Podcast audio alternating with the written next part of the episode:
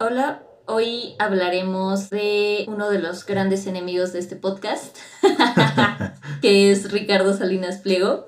Bueno, vamos a partir de él para hablar de un gran tema que es mitos en torno a la riqueza, a los millonarios, a la acumulación de capital y también discutiremos como estos pensamientos de que si se les debe agradecimiento porque son la gente que genera empleos o cuánto contribuyen realmente a la sociedad, ¿no? Y por qué. Así es. Entonces, si les interesa hablar mal de Ricardo Salinas Pliego, quédense.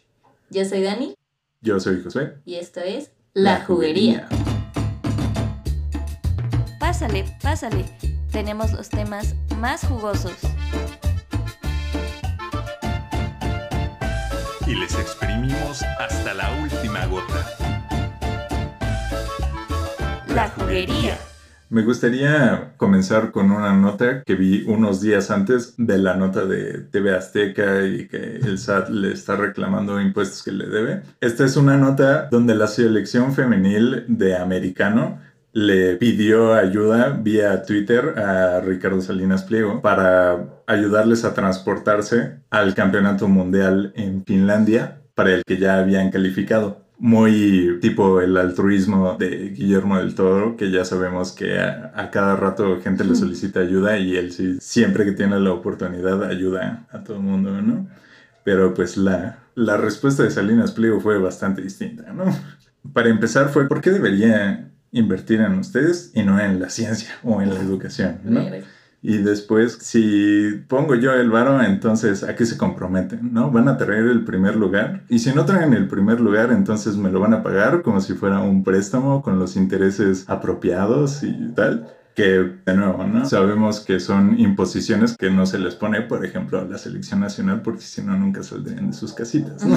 Exacto. y donde también justamente es como muy ilustrativo de la clase de persona con la que estamos tratando. Entonces, unos días después sale esta noticia donde se confirma que el SAT tiene derecho de reclamo de 2.447 millones de pesos que TV Azteca no había pagado por impuestos que justo siento que es muy ilustrativo de cómo autoperciben el ser personas merecedoras de ese dinero, ¿no? O sea, obviamente Recuerdo Salinas Pliego no tiene ni la más mínima duda de que esos 2.447 millones le pertenecen y que se ha ganado cada centavo de manera honesta y tal y que cualquier otra persona tiene que dar fe de su utilización y si en realidad vale la pena y si en realidad es una buena inversión, qué estás haciendo con ese dinero y si no, entonces me lo vas a devolver y con intereses.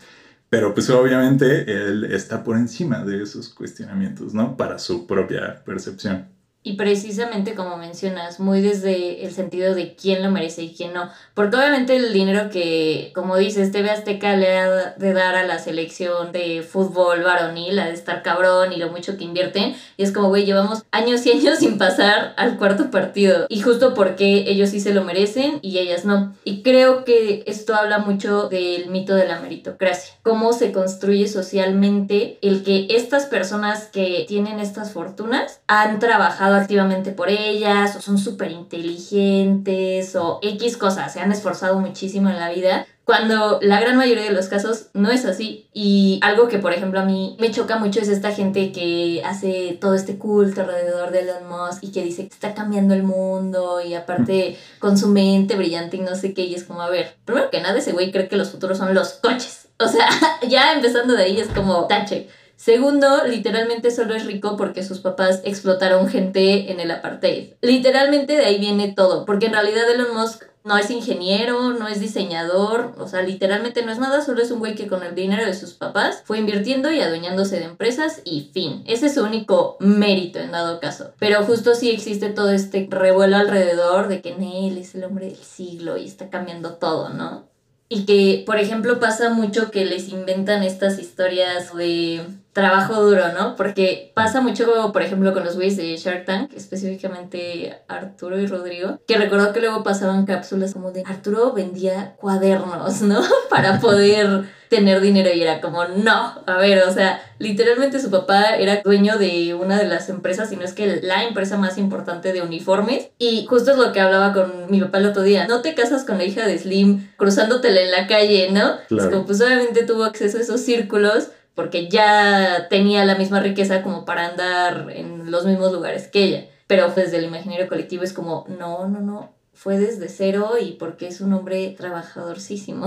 Y es como... Mm, y que también sucede lo mismo con Elon Musk, sucede lo mismo con Bill Gates, que justamente vienen de entornos ya súper privilegiados, pero que justo te venden esta narrativa de que crecieron desde cero, porque también, y es lo verdaderamente amenazador de estas narrativas, que la idea que te quieren vender es tú también puedes hacerlo, ¿no? Si te esfuerzas lo suficiente. Cuando en realidad lo único que está sucediendo es que tú te esfuerzas, generas capital que va para ellos. o sea que obviamente te conviene inculcarle a tus trabajadores esta idea de que si das tu mil por ciento y estás siendo productivo todo el tiempo y estás incrementando tu valor económico, que justo va a poder llegar un momento en el que tú seas millonario, que es estadísticamente notorio que no es así, que en realidad solamente es esta gente que te vendió esa narrativa exprimiéndote todo ese rendimiento.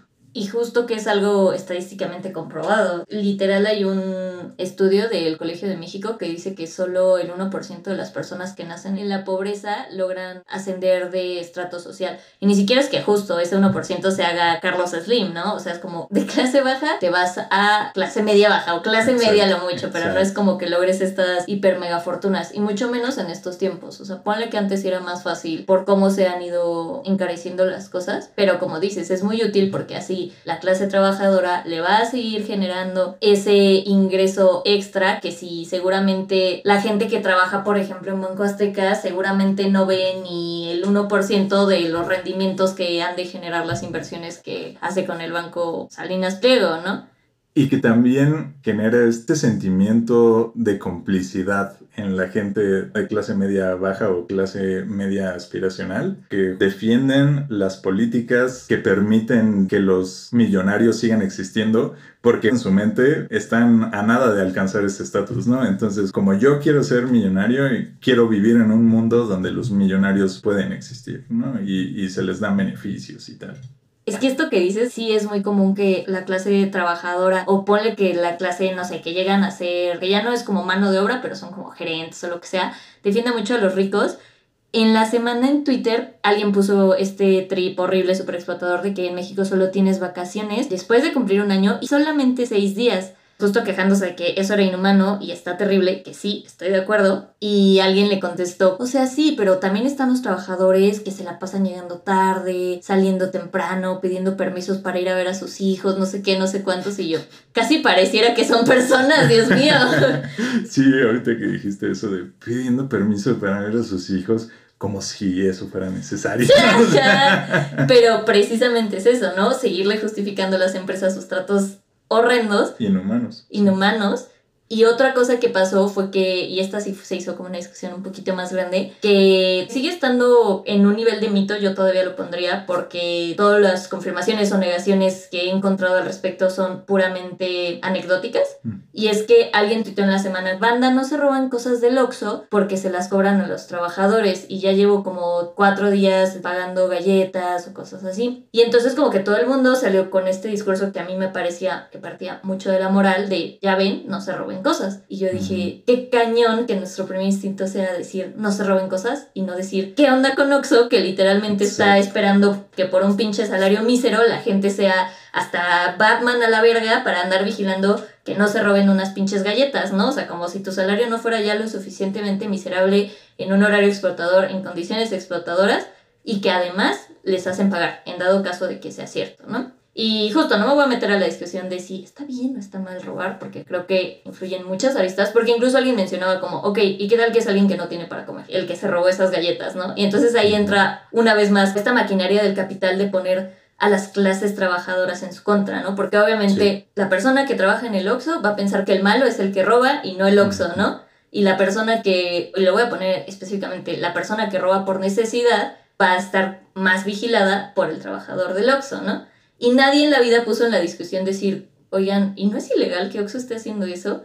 Y más porque obviamente Oxxo, Walmart y todas esas tiendas tienen asegurados sus productos. Entonces, si tú te robas unas galletas, literalmente no les afectan absolutamente nada. Y ya desde el simple hecho de que te venden las cosas más caras y las compran al distribuidor mucho más barato, ya solo con eso no les afecta que les robes. Pero pues precisamente la discusión fue como, ya ven gente, no roben.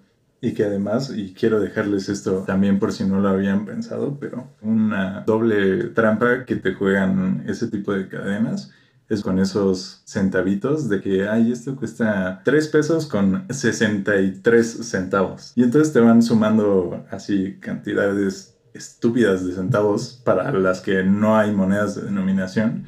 Y entonces obviamente cuando llegas y pagas, tu cuenta dice 100 pesos con 72 centavos, ¿no? Y entonces, como Oxxo no te va a no cobrar esos 72 centavos, te cobra 101 pesos. Y esos 28 centavos son ganancia de Oxxo no registrada en ticket. O sea, una ganancia que no genera impuestos, que nadie se pregunta de dónde vino y a dónde va y entonces ellos al cerrar las cuentas, que obviamente tienen cientos o si son cadenas como Walmart o la Comer, miles de clientes en un día, obviamente se traduce en miles de pesos no registrados. Y que obviamente si algún artículo, como tú dices, unas galletas, ¿no? Que estarán en 15, 20 pesos, no cuadraron, pues al momento de cerrar la cuenta, de todos modos vas a tener un excedente que justo, ¿no? Apareció de la nada mágicamente.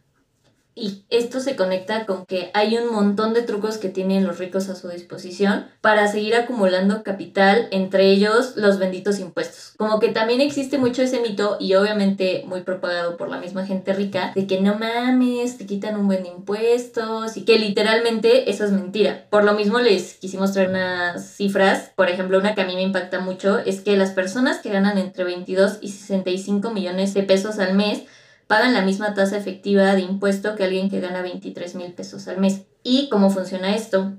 Básicamente a ese dinero le quitan un porcentaje de impuesto que se llama ISR.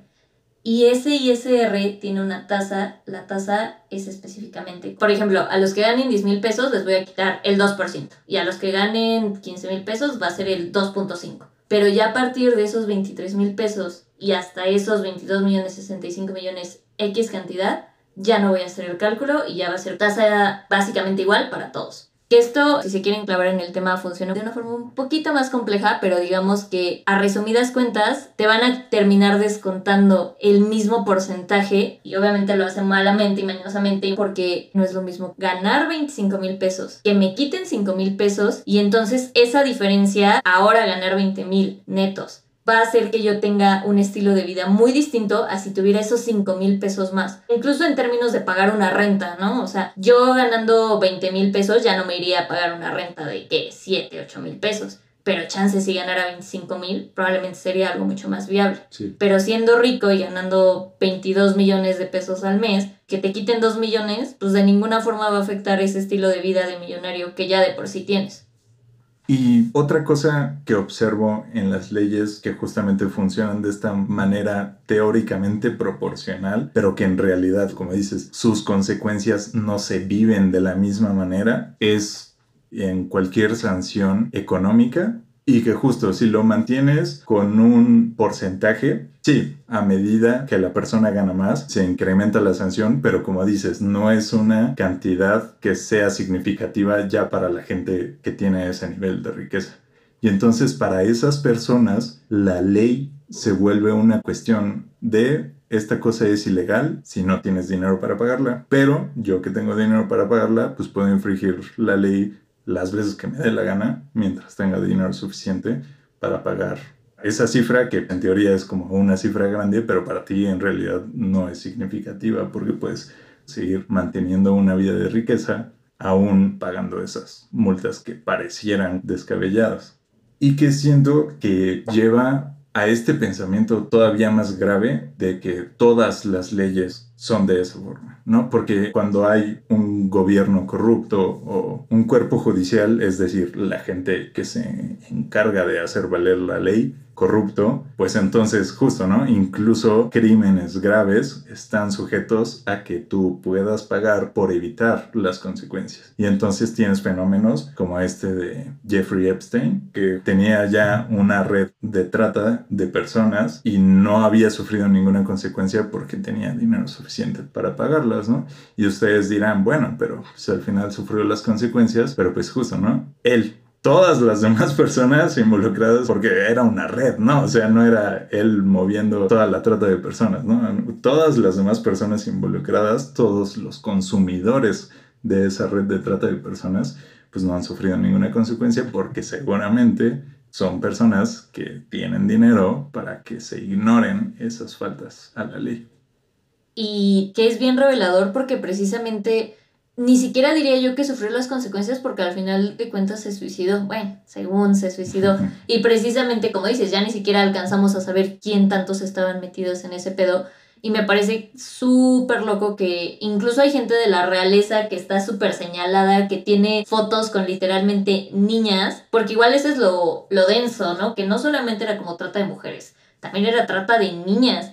Y que justo este güey de la realeza, es que no me acuerdo cómo se llama, no me acuerdo si es como el hijo de la reina o un pedo así ya denso, que tiene una foto con una niña de 14 años. O sea, y pues obviamente una foto, pues ya saben cómo, ¿no? Y con toda la impunidad del mundo, cuando todos y todas sabemos que eso pasó, ese güey sigue como sin nada. Porque justo el tener tanto dinero o el ser parte de esas élites les da, como bien dices, ese privilegio de pasarse las leyes por el arco del triunfo que siento que cuando agregas esa capa, que digo, es increíble que siga existiendo en el año 2022, esa capa de la monarquía, es como literalmente perteneces a la, entre comillas, realeza, ah, pues obviamente tu nivel de privilegio pues, es todavía superior, ¿no? Y, y tu nivel de impunidad precisamente ante estas situaciones.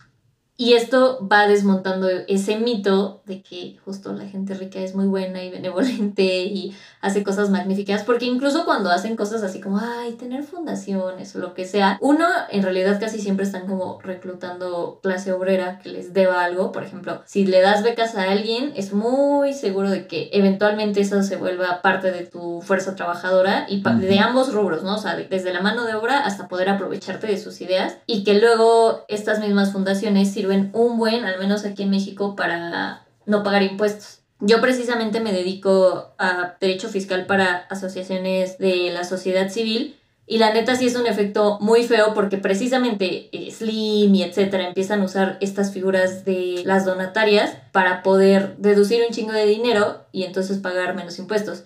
Y esto básicamente funciona de la siguiente forma. Si yo, Carlos Slim, creo mi fundación Telmex y después yo mismo, Telmex, le meto dinero a la fundación, entonces de ese dinero la fundación me va a poder expedir un recibo donde ese recibo me va a hacer que pague menos impuestos porque digamos que, no sé, si le di 10 pesos a la fundación Telmex, el SAT dice, ah, bueno, pues te viste buena onda porque le donaste a una fundación que se dedica a hacer el bien. Entonces, de esos 10 pesos que tú donaste, te voy a hacer que a la hora de la hora de hacer tu declaración anual y que tengas que pagar tus impuestos, tres de esos pesos ya no los vas a pagar porque le diste dinero a esta bella fundación. Pero entonces eso ha hecho que el SAT le ponga un buen de restricciones a todas las donatarias parejo sobre cómo tienen que funcionar. Y pues está cañón porque justo la gran parte de las organizaciones no son Fundación Telmex, no tienen para pagar abogados, contadores, etcétera, que les estén explicando cómo tienen que regular todo, todo, todo, todo, desde cosas tan sencillas como cómo constituirse hasta literal cómo pueden cobrar sus servicios, etcétera. Pero pues justo como la gente rica es bien mañosa, entonces pasa a afectar a todo mundo. Y entonces justo ahí otra vez el mito este de, ay, bueno, o sea, sí es de la verga, pero tiene una bella fundación. Es como, ok, incluso desde ahí, uno, no lo hacen por benevolentes y dos, eso termina afectando a un buen de gente que sí tiene buenas intenciones y que sí quiere hacer un cambio, pero es como, güey, o me meto las manos a justo ayudar a víctimas o veo que no se caiga todo lo de atrás de mi organización. Sí, y que estas restricciones, si no fue tan claro, es como digamos, Carlos Slim tiene este millón de dólares que le sobra y quiere hacer como que alguna buena acción con él en vez de pagar impuestos. Y ya existen fundaciones en el mundo que se dedican a combatir el hambre a justo, ¿no? Atender víctimas de trauma por agresiones intrafamiliares, ¿no? Pero en vez de aportar a una de esas fundaciones, quiere hacer su propia fundación sobre la que tiene control absoluto de nuevo de cómo se gestiona ese dinero, ¿no? Y entonces obviamente como esto pues es súper shady, el SAT tiene que meter como todas estas regulaciones que como dices pues no solamente aplican para Fundación Telmex porque es directamente de Carlos Slim, sino que se pasan a aplicar a todas las fundaciones que ya existían de antemano. Y con esto vamos a pasar a las recomendaciones. Yo les quiero recomendar una página llamada Instituto de Estudios sobre Desigualdad, que en realidad es la página de una organización de la sociedad civil que se dedica precisamente a documentar todo lo que tiene que ver con estas brechas entre, por ejemplo, que gente que vive en la riqueza, gente que vive en la pobreza, y precisamente se enfocan mucho pues a derribar el mito de la meritocracia y tienen un proyecto súper chido que te muestra cuánto dinero se recaudaría si le pusieran un impuesto a las riquezas aquí en México. Entonces, sobre todo ese es a mí el que más me gusta de, del INDECIG, porque precisamente, por ejemplo, quienes lo hacen son economistas sobre todo y tomaron la lista de las personas más ricas de México según Forbes y ponen así las tablas súper desglosadas, mostrando que si a los primeros 10 hombres más ricos les pusieran una tasa del 10%, tan solo los primeros 10 se podrían recaudar 342 mil millones de pesos, que es 1.4% del PIB. Porque precisamente aquí en México, como lo dijimos en el ejemplo anterior, que seas rico no implica ningún impuesto adicional. Entonces esto es algo que hacen en otros países ya, sobre todo de Europa, y precisamente para empezar a reducir estas brechas de desigualdad tan cabronas que existen. Entonces la neta se los recomiendo mucho, o sea, de que, y precisamente ellos son quienes llevan la página de Gatitos contra la Desigualdad, entonces pues está muy cool su proyecto. Joya de recomendación también esa de Gatitos en contra de la Desigualdad. Yo lo habíamos mencionado en nuestro Facebook pero recomendamos muchísimo. Siempre hacen, desglosan su información de una manera muy amena y por supuesto con gatitos. Entonces, ¿qué más le puedes pedir a la vida? Y yo voy a hacer la recomendación más mainstream de la vida, pero justamente sentimos que a eso se debe su éxito, ¿no? O sea, que si vamos a recomendar como un producto cultural que refleja estas problemáticas, no hay un producto cultural que lo haga mejor que Parasite, que bueno, si no se han enterado por algún motivo, es la película de Bong Joon-ho de Sur Corea. Fue un éxito global, ganó un montón de Óscares y pues en efecto, o sea, retrata esta problemática de clases de una manera increíble. O sea, tanto el cómo las clases altas viven una realidad totalmente desconectada de la de las clases bajas y por eso no tienen como esta perspectiva de lo que es luchar por tu vida. cuando trabajas y, y, eso lleva a que no pueda haber ninguna posición de empatía, porque incluso cuando empatizan lo hacen desde esta postura de su realidad, ¿no? Como sus vivencias y lo que ellos creen que es algo ya como súper beneficioso de su parte, pero en realidad a la otra persona no le, no le aporta absolutamente nada. Y al revés, ¿no? O sea, también retratan justo esta situación de la familia, todas las mañas que tienen que hacer para más o menos salir adelante y que puede haber dificultades inesperadas que te arrastran otra vez al punto en el que iniciaste o todavía más atrás, ¿no? Y justamente como tienen que lidiar con eso mientras para las clases altas no hay consecuencia alguna.